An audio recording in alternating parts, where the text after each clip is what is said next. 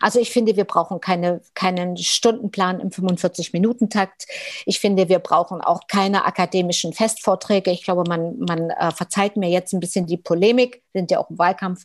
Äh, wir brauchen sehr viel mehr fächerübergreifend, sehr viel mehr Projekte. Wir brauchen auch Mitbestimmung. Ich finde auch, ähm, gerade dann, wenn junge Leute sagen, das interessiert mich jetzt, äh, dann habe ich die am Haken.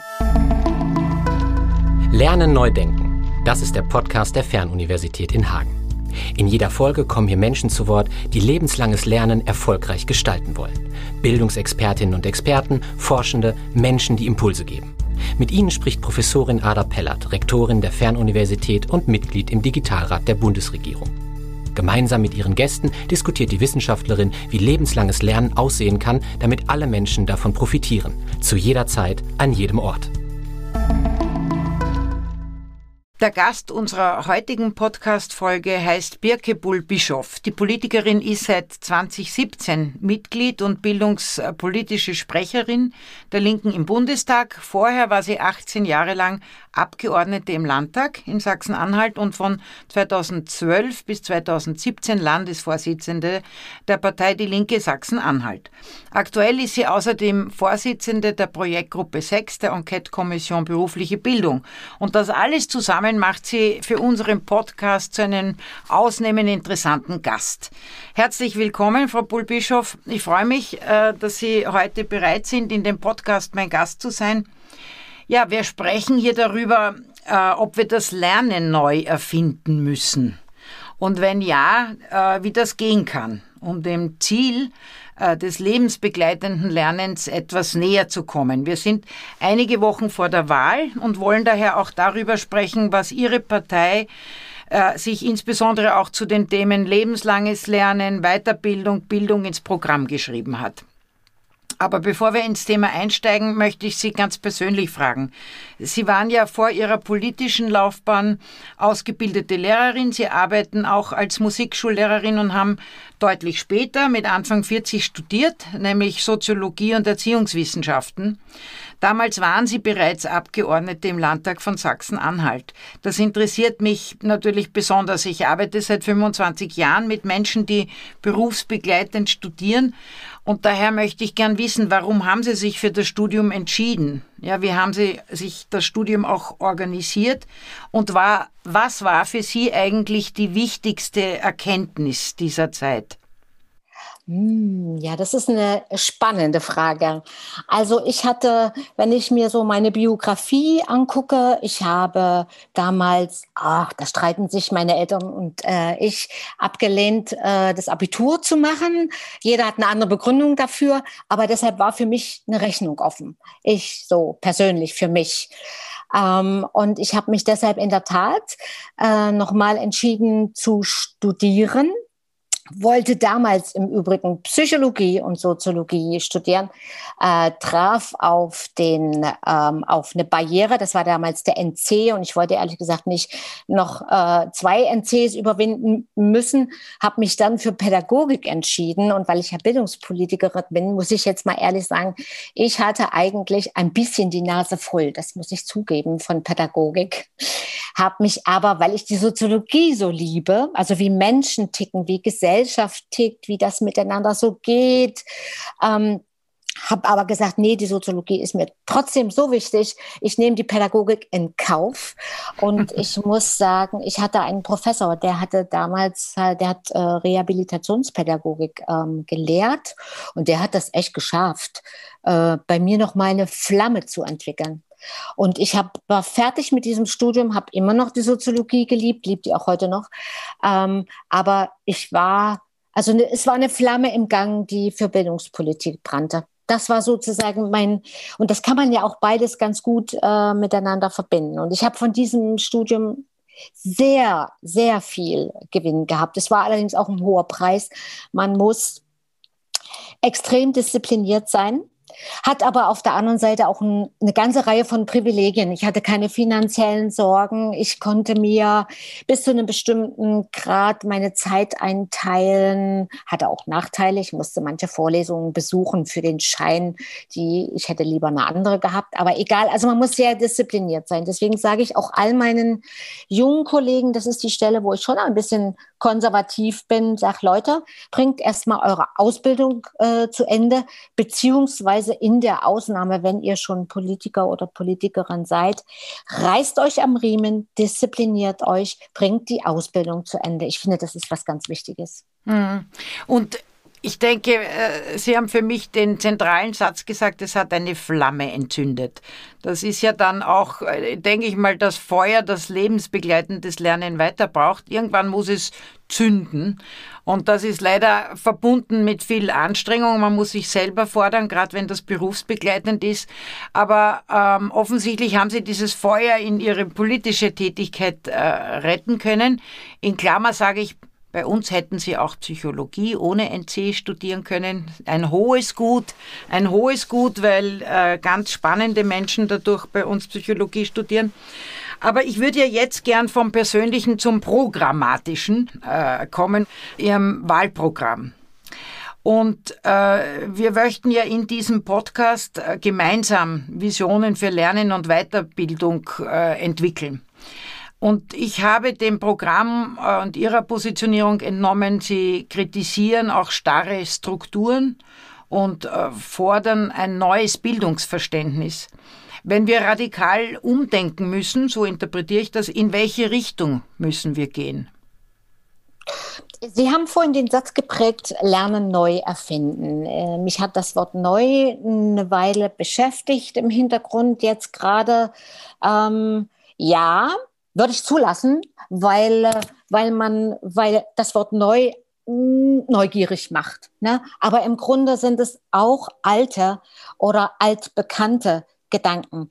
Also zum Beispiel, ähm, ich finde, ich finde, wir haben in Deutschland ein unglaublich traditionelles Verständnis von Bildung und auch eine dementsprechend traditionelle Praxis. Im schlimmsten Fall äh, sitzen Kinder und Jugendliche 45 in 45 Minuten Takt in getrennten Fächersilos, obwohl wir wissen, dass Probleme nie in einzelne Fächer eingeteilt äh, werden können. Wir haben viel zu wenig selbstbestimmtes, äh, selbstorganisiertes Lernen, obwohl wir wissen, immer dann, wenn man sich selbst etwas organisiert, hat man natürlich ein natürliches Interesse daran, dass, dass man das dann auch schafft, dass man sich da reinkniet. Wir haben viel zu viel Druck im System, obwohl wir eigentlich wissen seit vielen Jahren, dann, wenn Neugier, wenn Flamme unterwegs ist, dann kriege ich Kinder am meisten dazu und Jugendliche natürlich auch und Erwachsene im Übrigen auch.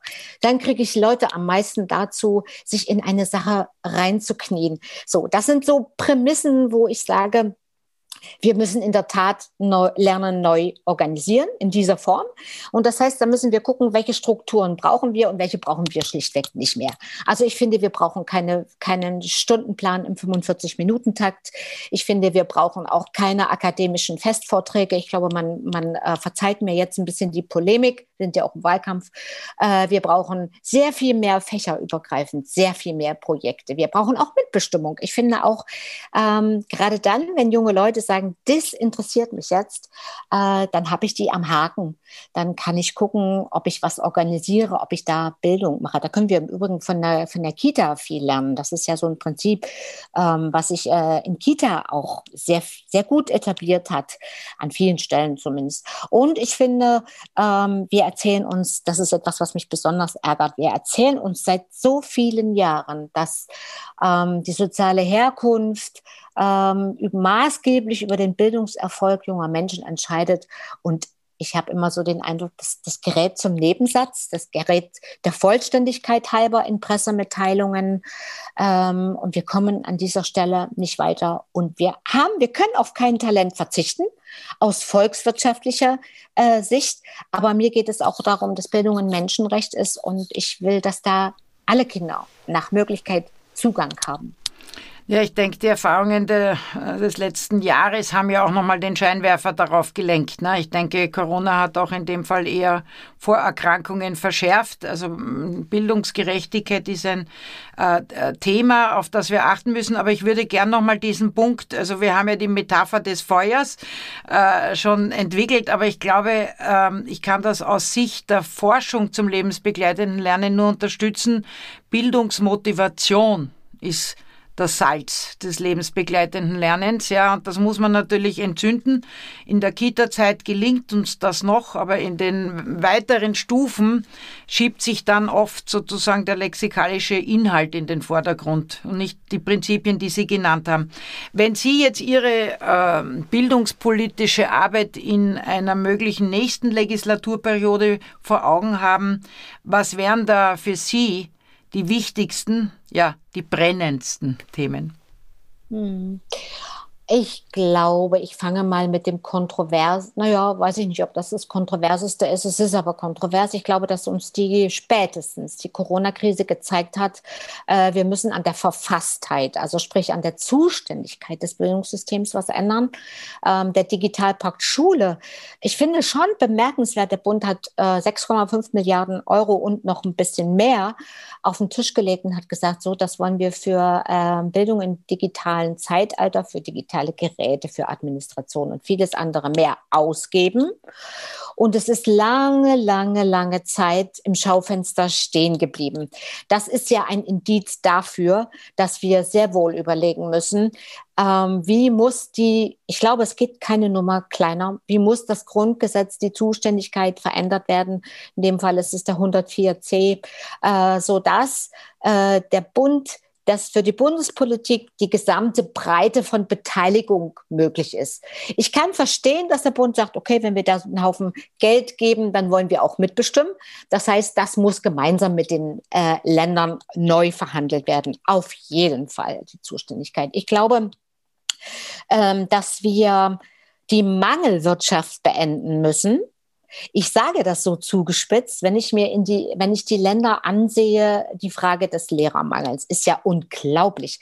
Wenn man in Schulen hineinkommt und möchte programmatisch ins Gespräch kommen, dann schütteln viele Kolleginnen und Kollegen den Kopf und sagen, Mann, wir sind so weit, sowas von überlastet. Wir kriegen die Basics nicht hin und jetzt kommt ihr mit irgendwelchen Visionen daher. Also die Mangelwirtschaft. Dann die Frage, wir brauchen sehr viel mehr äh, schönere Schulen. Schulgebäude ist es ja so, also es gilt auch nicht nur für Schulen, generell für Bildungseinrichtungen. Ja, geht bei Universitäten, bei Hochschulen äh, geht es weiter. Wir haben einen, einen Investitionsbedarf von über 44, glaube ich, war äh, Milliarden Euro. Da sind wir uns, glaube ich, parteiübergreifend einig. Das wäre so eine Möglichkeit für den Bund zu sagen, es muss dauerhaft finanziert werden und wir brauchen mehr Beteiligung. Was ich aber gerne noch ins Spiel bringen möchte, ist, der Mangel ist auch ungleich verteilt. Also ich beobachte an vielen Stellen der Bildungsbiografie von Menschen, dass genau da, wo bildungsstarke, vermeintlich bildungsstarke äh, junge Menschen, alte Menschen, mittlere Menschen unterwegs sind, äh, es gar nicht so sehr am Geld und an Ressourcen mangelt. Aber da, wo Leute unterwegs sind, denen es nicht so gut geht, da muss, also wir brauchen eine gerechtere Verteilung der Ressourcen. Äh, bleiben wir noch kurz bei dieser Frage, die ich auch für äh, zentral halte. Sie haben es mit Verfasstheit bezeichnet. Äh, das geht einfach in die, in die Strukturen, in die Steuerung des Bildungsbereichs, in die Governance. Ja, Sie sind ja auch für die äh, Komplettabschaffung des Kooperationsverbots. Äh, ähm, bleiben wir da noch einen Moment. Wie kann denn dieses Zusammenspiel ausschauen? Ja, also die Bildung als Gemeinschaftsaufgabe. Ich glaube, das ist so eine Frage der, der Governance, der man sich zuwenden muss. Also ich glaube, ein Punkt äh, in der Tat ist Gemeinschaftsaufgabe und Gemeinschaftsarbeit, das Aufgabe, das klingt immer so wie eine Überschrift. Das hat aber eine ganz konkrete Bedeutung auch für eine Verfassung, für das Grundgesetz. Ähm, weil wir haben ja schon vergleichbar Gemeinschaftsaufgabe äh, an anderen Stellen im Grundgesetz stehen, sodass also die Bildungsfinanzierung mindestens die nicht zur Kann Frage wird, sondern zur Pflichtaufgabe für den Bund. Und das auch von Dauer und das auch in, in vielen, vielen Bereichen. Also die Ressourcenfrage, ich vermute mal, die Ressourcenfrage ist die einfache äh, bei dieser Frage, weil natürlich werden die Länder sagen, klar, Bund, ähm, wenn du uns Geld gibst, was sollten wir da dagegen haben? Die sehr viel schwierigere Frage ist, ähm, wo darf dann äh, der Bund auch inhaltlicherseits mitentscheiden. Ähm, da muss ich sagen, ich bin nicht so gut in Verfassungsrecht. Ich bin ja auch keine Juristin. Das wird eine Frage der Verhandlungen mit den Ländern sein. Aber die Aussicht, ne, man sagt manchmal so die Möhre, die man vorm Gesicht hat, dann glaube ich, die Aussicht, ähm, Geld zu bekommen und das dauerhaft, dürfte die Länder auch milde stimmen zu sagen, wir gucken mal, was wir gemeinschaftlich entscheiden können, also auch was den Inhalt betrifft. Ich will aber eins noch mal ganz, ganz sehr klarstellen. Ich bin ähm, auch, das hat auch mit meiner Geschichte zu tun, keine Freundin des Zentralismus.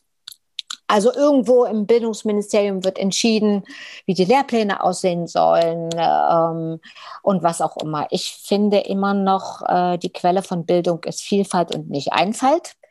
Äh, vieles sollten wir in den Ländern, auch was die Zuständigkeit betrifft, auch belassen. Ich finde ja sogar in den Kommunen, weil ich sage so, so viel wie nötig im Bund und so viel wie möglich dezentral. Also was wir, die Kompetenzen, also Standards müssen im Bund entschieden werden, Rahmenbedingungen Kostenfreiheit zähle ich zum Beispiel dazu. Oder wie, was, was verstehen wir unter Qualifikation des Personals? Aber, oder welche Kompetenzen müssen am Ende stehen, na, wenn äh, Schülerinnen und Schüler oder auch in der Erwachsenenbildung ähm, äh, Bildungsgänge absolviert werden. Aber wie und womit ich das mache, das finde ich, muss in den Regionen, da muss es in den Regionen Möglichkeiten geben, das zu entscheiden.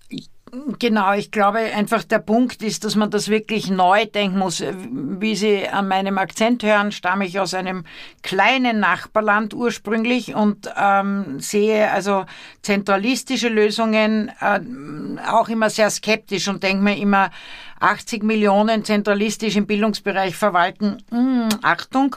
Gleichzeitig äh, brauchen wir auch institutionelle Autonomie, etwa der Schulen in meinen Augen. Also dieses ja. komplexe Zusammenspiel, ja, wo gebe ich Kompetenzen ab und wo hole ich mir wieder welche, das wird uns sicher in der nächsten Legislatur beschäftigen müssen.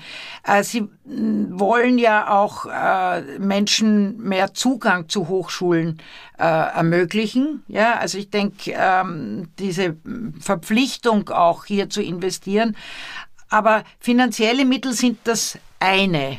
Das äh, glaube ich unbestritten, das muss sein, gerade in der Infrastruktur, in, in der Ausbildung der Lehrenden etc.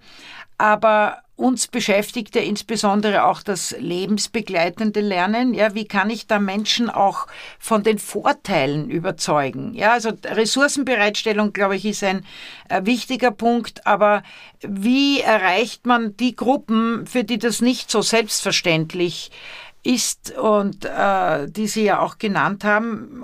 Was können da insbesondere die Bildungseinrichtungen, auch Hochschulen etwa tun? Hm. Ähm ich, also mir fallen da drei Dinge zu ein. Was, wenn ich nach den Hochschulen gefragt werde, dann erinnere ich mich an eine sehr interessante Studie der Rosa-Luxemburg-Stiftung, die sich das qualitativ mal angesehen hat. Ähm, was sind eigentlich die Hürden für Menschen, die nicht aus sogenannten bildungsnahen Familien kommen, ähm, sich an Unis, Hochschulen entfalten zu können. Das fängt ja an damit, wie bewege ich mich in einer, in einer Bibliothek? Wie spreche ich meinen Professor oder meine Professorin an? Wie organisiere ich äh, selbst mein Studium? Da würde ich mir ähm, von den Hochschulen wünschen, dass es da Unterstützungsstrukturen gibt. Also nicht nach dem Motto, bei uns kann jeder reinkommen, sondern nach dem Motto, ich denke mal darüber, ran, darüber nach, warum nicht jeder durch diese Tür geht. Also ich finde, da, da gibt es ja ähm, arbeiterkind.de ähm, zum Beispiel.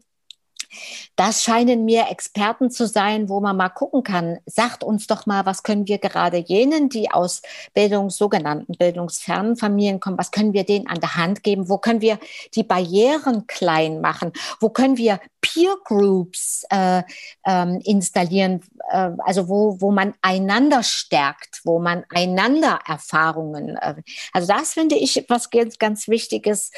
Ähm, ich glaube, dass die Hochschulen auch im regulären ähm, Betrieb gucken müssen, wie wie, wie möglicherweise, wie vermittle, vermitteln ist immer ein blödes Wort. Also wie mache ich, gestalte ich das Setting? Also für diejenigen, die schon äh, von zu Hause aus mit Bildung und, und, auch mit so mit akademischer Bildung gut zu tun haben, mag es ja mal was anderes sein als diejenigen, die im Unibetrieb, im Hochschulbetrieb neu sind. Also dass da auch ich mir in didaktischer äh, Weise von äh, Professorinnen und Professoren auch vom Mittelbau wünschen würde, da ein Verständnis für eine zielgruppenorientierte Arbeit zu machen. Mhm. Ich weiß nicht, ob man da mehr Ressourcen braucht, aber auf jeden Fall braucht man mehr Aufmerksamkeit ja. für die unterschiedlichen Lebenslagen auf äh, Diversität zu achten. Ja, ich glaube, mhm. also uns als sehr diverse Hochschule beschäftigt das sehr.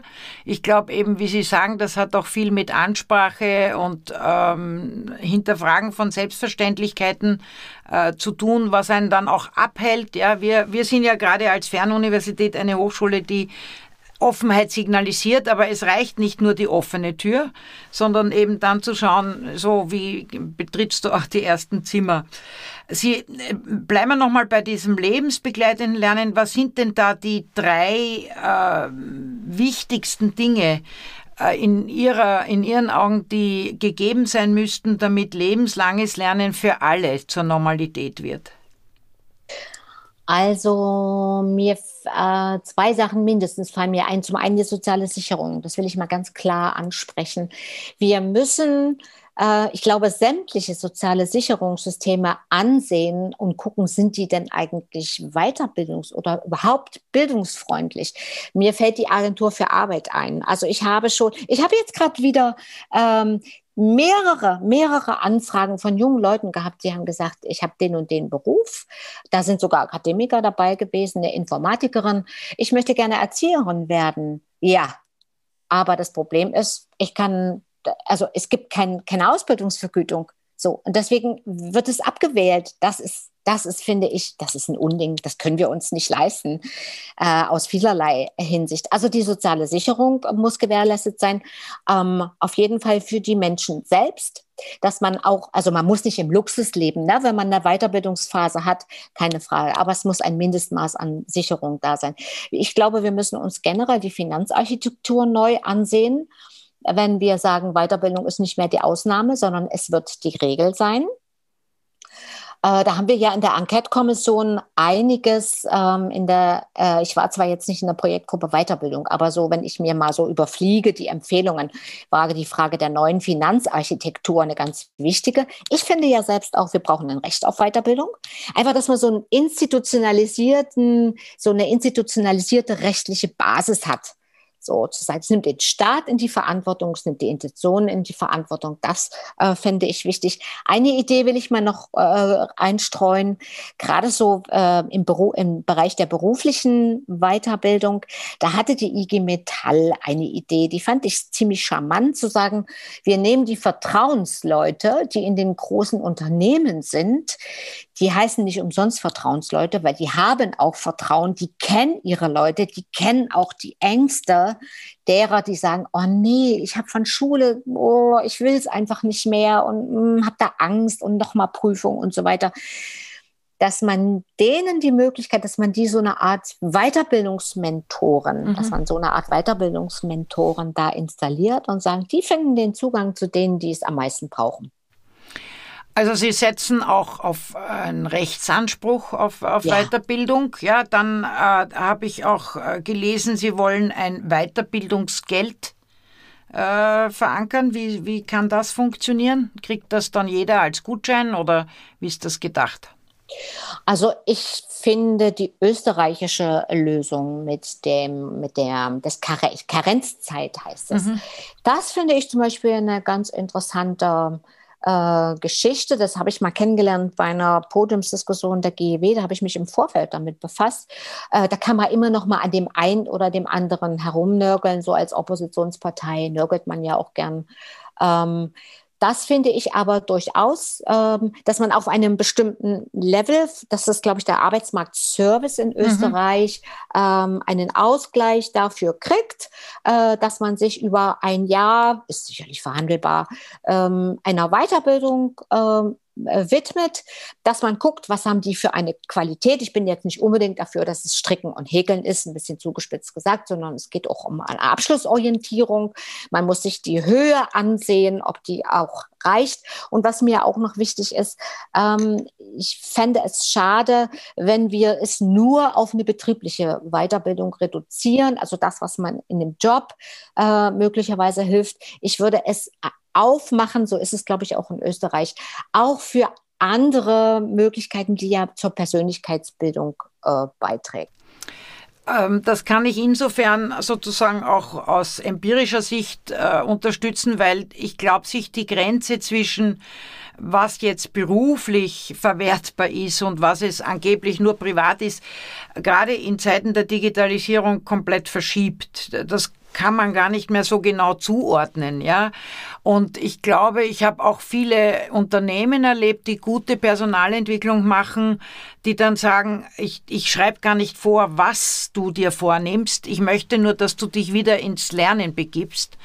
Ich glaube, das schließt an an ihre äh, Bildungsmotivation oder das Feuer, das sie selber im Studium entfacht haben. Äh, und daher denke ich, wir haben Geld, wir haben Recht, ähm, aber es braucht dann wahrscheinlich auch noch, gibt es darüber hinaus noch Anreize, die Sie in Ihrem Umfeld äh, beobachten, warum Menschen sich dann doch wieder in Lernprozesse begeben? Ich würde sagen, Perspektiven. Äh, die, die Leute müssen das Gefühl haben, wenn ich das, wenn ich mich durch diese Sache jetzt richtig durchbeiße, ne, es gibt ja also Hochs und Tiefs äh, innerhalb solcher Phasen, dann habe ich die und die Perspektive. Also das Unternehmen zum Beispiel äh, nicht nur ihr Führungspersonal im Blick haben, sondern auch sagen, oder Vereinbarungen treffen oder Türen öffnen, zu sagen, so, wenn du das und das schaffst, wenn du zum Beispiel jetzt den Abschluss, den Berufsabschluss nachholst, ne? nicht nur eine, eine, ein Modul, sondern komplett, dann stelle ich dir in Aussicht eine höhere Entlohnung. Oder dann könnte ich mir vorstellen, dann kannst du das Team übernehmen. Ähm, das finde ich was ganz Wichtiges. Dazu müssen wir zum Beispiel überlegen, ob im öffentlichen Dienst nun immer der Hochschulabschluss derjenige sein muss, der den Weg in, äh, in höhere Ebenen, in Führungspositionen öffnet. Gerade so vor dem Hintergrund, dass wir auch sagen, berufliche Bildung und akademische Bildung, die wollen wir auch ein Stück weit gleich. Also ich sage, Anreize, äh, davon auch was zu haben, sind ein ganz wichtiger Schlüssel. Und das heißt, das ist eine Einkommensfrage, das ist eine Frage der, der Anerkennung. Ähm, also, dass man sich, dass man das Gefühl hat, oh Mensch, ich habe das jetzt geschafft ähm, und ich, ich steige auf der, auf der Karriereleiter ein Stückchen höher. Ich glaube, oder ich kann höher steigen. Würde ich unterstreichen, klar, man braucht Perspektiven und das ist ein starker Motivator, den Sie beschrieben haben. Das gehört auch geklärt, wenn man das möchte, als Arbeitgeber oder auch als Gesellschaft. Äh, uns hat aber auch stark beschäftigt, wie muss Lernen an sich sein, dass es als lustvoll erlebt wird, weil bei aller Karriereperspektive, äh, ich werde mich nur dann in diese Prozesse wieder begeben, wenn ich das auch als für mich gut empfinde. Und wir haben aus dem Grund dieses Hagener Manifest auch ähm, mit vielen Kollegen und Kolleginnen zusammengestellt. Lernen eben neu denken, wie Sie zu Recht sagen, vieles ist da nicht neu, aber wir müssen es einfach in unsere Rahmenbedingungen und unsere Zeit bringen.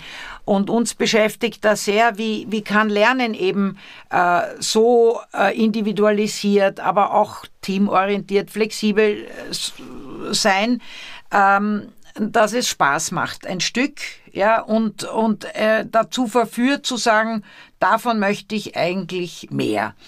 Da, das geht sehr stark einher mit einem ein Stück weit veränderten Rollenverständnis der Lehrenden. Mhm. Jetzt äh, sind Sie da selber ja tätig und, und, und Expertin. Wie würden Sie, wenn Sie das hochrechnen, was Sie alles selbst, aber auch in Ihrer Umgebung beobachten, wie ist denn in den nächsten Jahren ein, ein adäquates oder ein zeitgemäßes Verständnis des Lehrberufes? Ah, ich glaube, das ist einer der Schlüssel. Ähm, was uns Pädagogen ja unglaublich schwer fällt, ist loszulassen, äh, Menschen alleine ziehen zu lassen, probieren zu lassen. Ähm, wir haben ein großes Problem mit Fehlerkultur. Ich schließe mich da überhaupt nicht aus, weil äh, ich spreche zwar immer davon von Fehlerkultur, kann aber mit meinen eigenen Fehlern nur sehr schwer leben, äh, weil wir einfach auch anders sozialisiert sind. Ich glaube, dass wir, dass sich die Ausbildung äh, von Lehrkräften verändern muss. Solche, solche Dinge, so, so äh, wie soll ich sagen, so Werte oder Art und Weisen äh, von, von Rollenverständnis muss Bestandteil sein. Also es reicht nicht die Fachwissenschaften hoch und runter, sondern wir brauchen auch neues Bildungsverständnis. Wir brauchen Didaktik. Ich ärgere mich furchtbar, dass also, das habe ich hier an der MLU, also Martin-Luther-Universität, über Jahre erlebt, dass Didaktik gewissermaßen wird für verzichtbar gehalten, kann zur Not die Mutti machen. Ähm, dabei ist es der Schlüssel. Ich verstehe das nicht. Es ist der Schlüssel, weil es was nützt mir den Koffer voll Wissen, der Koffer voll Wissen, wenn ich nicht das Werkzeug dafür habe, äh, ein Feuer zu entfachen, das zu vermitteln, äh, Bildung, Bildungssetting zu inszenieren. Also ich glaube, wir brauchen neues, neues also neue Ausbildungsmodule, wo Didaktik, Pädagogik, Bildungswissenschaften gestärkt werden. Aber wir werden ja in Zukunft nicht komplett alles neue Lehrkräfte kriegen. Das heißt, wir müssen auch zusehen, dass wir ähm, in Fort- und Weiterbildung ähm, investieren, auch da nicht nur die Fachwissenschaften, sondern das eben, wie vermittel ich was, wie organisiere ich Bildung. Ähm, ich vermute mal, das wird nicht an und für sich gehen, sondern das muss Bestandteil aller äh, aller äh, Fort- und Weiterbildungssettings sein. Und das Dritte, was mir dazu einfällt, ich glaube, ähm, es ist effektiver, wenn wir mehr Möglichkeiten für die Einrichtungen selbst schaffen. In in ihrem System Schule oder in ihrem System Volkshochschule oder in ihrem System XY miteinander sich auszuprobieren, zu sagen, also so eine ähm, in, in der Schule heißt das schulinterne Fortbildung. Also ich glaube nicht, dass es äh, so sehr effektiv ist, äh, zu reisen, sich Vorträge anzuhören, sondern ich glaube, es ist effektiver ist, wenn man zu, äh, in seinem eigenen System die Möglichkeit, Freiräume hat äh, zu so, so einen pädagogischen Austausch, pädagogisch-didaktischen Austausch. Wie machst du das? Wir erleben das doch, da könnte ich Stunden erzählen, gerade bei digitaler Bildung. Da haben wir natürlich auch viele, viele ältere Lehrkräfte.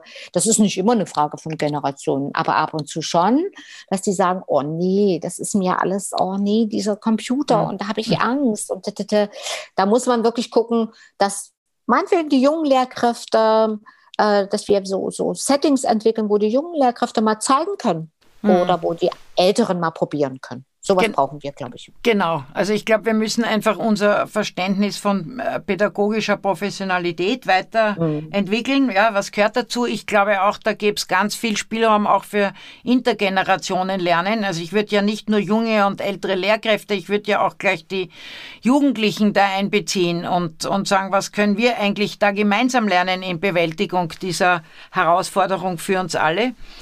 Ähm, und ihr Loslassen, das würde ich auch unterstreichen, dass äh, jemandem Entwicklungsraum geben, das muss wahrscheinlich auch die Bildungsverwaltung ja, der einzelnen Einrichtung, dass äh, ja. ich da einfach vor Ort mehr ausprobieren kann. Also das Loslassen, glaube ich, wird auch eine große äh, sozusagen politisch und, und, und verwalterische Herausforderung.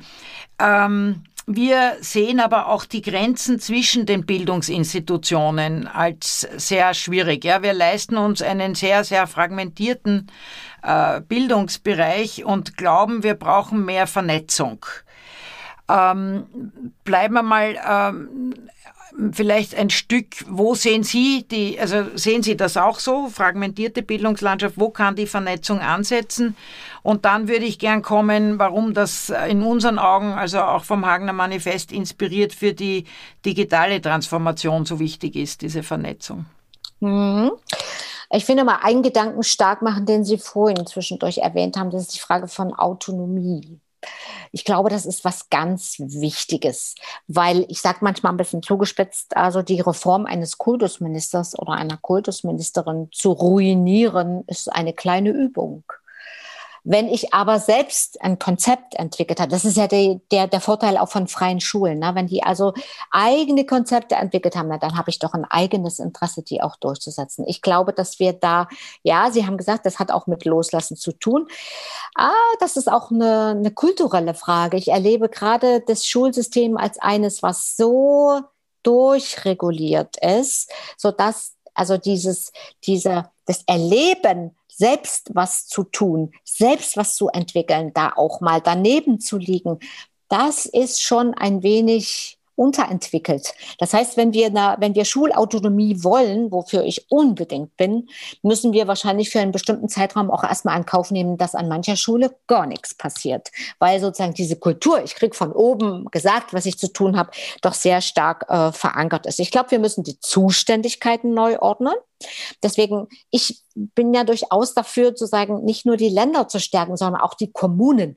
Weil in der Kommune lebt Bildung. Ne? Ist sie da? Da steht die Volkshochschule, da stehen die freien Träger der Weiterbildung, da steht die Schule. Ich setze sehr viel auf diese kommunalen Bildungslandschaften. Ich finde die eigentlich eine spannende, das heißt, es ist ja keine Idee mehr, das ist ja an vielen äh, Stellen schon gelebte Praxis. Also da, wo alles zusammenkommt, da zu gucken, wie kriege ich die alle an einen Tisch? Wie institutionalisiere ich diese Runden? Und jetzt gucken wir mal, was wir im Rahmen des Bestehenden zusammen machen können, wo wir ähm, wo wir Synergien nutzen können. Und wir wünschen uns ja natürlich auch, auch Veränderung, was die Zuständigkeit ist. Letzter Gedanke noch. Ähm, ich glaube, ich mache es mal am Beispiel Schule. Ich, äh, ich glaube, niemand möchte gerne ein ganzes Leben lang von Pädagogen verfolgt werden. Wir haben einen bestimmten Habitus und naja, ähm, ich glaube, dass Schule leben, das lebendiger wäre, würde, wenn wir mehr externe reinließen. Ich sage immer, Systemsprenger ist ein bisschen provokativ, ich weiß. Also Menschen, die einen anderen Blick auf Lernen und Bildung haben, die einen anderen Blick auf auf, auf junge Leute haben, also nicht immer alles zu pädagogisieren. Und ich glaube, das ist auch noch so eine Quelle, wo ich sage, macht auf, mhm. Schule aufmachen, Volkshochschule aufmachen, Bildungs, äh, Bildungseinrichtungen aufmachen, andere Leute rein, andere mhm. Expertise rein. Ja, also das glaube ich, das ist das Stichwort auch Durchlässigkeit der Systeme. Das äh, quer, die Menschen liegen quer zu den Institutionen und daher müssen die mhm. auch durchlässig sein, neue Erfahrungen zulassen. Und ich höre, und das würde ich auch unterstützen, eine starke kommunale ja. Bühne, ja, wo wir das alles sozusagen im Kleinen, aber miteinander konfrontieren könnten. Ich, äh, also Vernetzung auf kommunaler Ebene als Probebühne für die Vernetzung in anderen Systemen. Ähm, ja, wir kommen jetzt schon so langsam zum Ende unseres Gespräches. Wir haben jetzt äh, politisch über das lebenslange Lernen, ja, aber auch was heißt das für die einzelnen Institutionen, ähm, darüber gesprochen. Ich glaube eben, äh, wir werden das alle miteinander neben allen anderen Anreizen nur dann machen, wenn wir auch gute Lernerfahrungen ähm, machen weil wir eben keine Masochisten sind und wir das Gefühl haben müssen, es muss uns gut tun. Äh, wenn Sie jetzt noch mal so zum Abschluss in, in sich selbst äh, hineinspüren, wann haben Sie denn so für sich äh, das letzte Mal das Gefühl gehabt, jetzt habe ich was Interessantes gelernt? Und was war das? Ich habe mich vor äh, zwei Wochen ähm, wiederum in diesem Jahr zum Intensivkurs Englisch angemeldet. Und ich hatte das Privileg, ich, das ist ein echtes Privileg, ähm, eine 1 zu 1 Betreuung zu haben, weil, was mir unverständlich ist, äh, meine Kolleginnen und Kollegen, vielleicht hat es auch mit Wahlkampf zu tun, keine Ahnung. Äh, ich war die Einzige, die sich angemeldet hat. Ich, es, war eine, es waren zwei Lehrerinnen, äh, die mich begleitet haben über eine Woche, verflucht anstrengend. Es war schon ein bisschen masochistisch. Aber ich liebe es. Ich liebe es. Und ich würde mir wünschen, nach Corona wieder mehr Möglichkeiten zu haben, es auch anzuwenden. Weil ich merke schon, wenn ich hier nirgendwo hinkomme, wo jemand Englisch spricht, dann, hm, dann habe ich den, den versickert das. Aber das war, ich liebe es. Ich liebe es. Sehr gut. Also da zeigen Sie wieder das äh, Feuer, das es braucht. Theorie und Praxis müssen dann zusammenkommen, aber ich denke, das wird gelingen und im schlimmsten Fall führen wir unser nächstes Gespräch auf Englisch. Ja. Dann können wir es auch üben. Ich danke Ihnen ganz herzlich für dieses interessante äh, Gespräch, Frau Bullbischof, und alles Gute und vielen Dank für heute. Ich bedanke mich auch. Das war, hat mir sehr viel Spaß gemacht. Mir auch. Danke. Wenn Ihnen, liebe Zuhörerinnen und Zuhörer, unsere heutige Folge gefallen hat, abonnieren Sie doch einfach den Podcast der Fernuniversität in Hagen. Sie finden Lernen neu denken überall dort, wo es Podcasts gibt. Und wenn Sie mögen, empfehlen Sie uns weiter und hinterlassen Sie gerne eine Bewertung. Natürlich freuen wir uns auch über Rückmeldungen auf unseren Social-Media-Kanälen.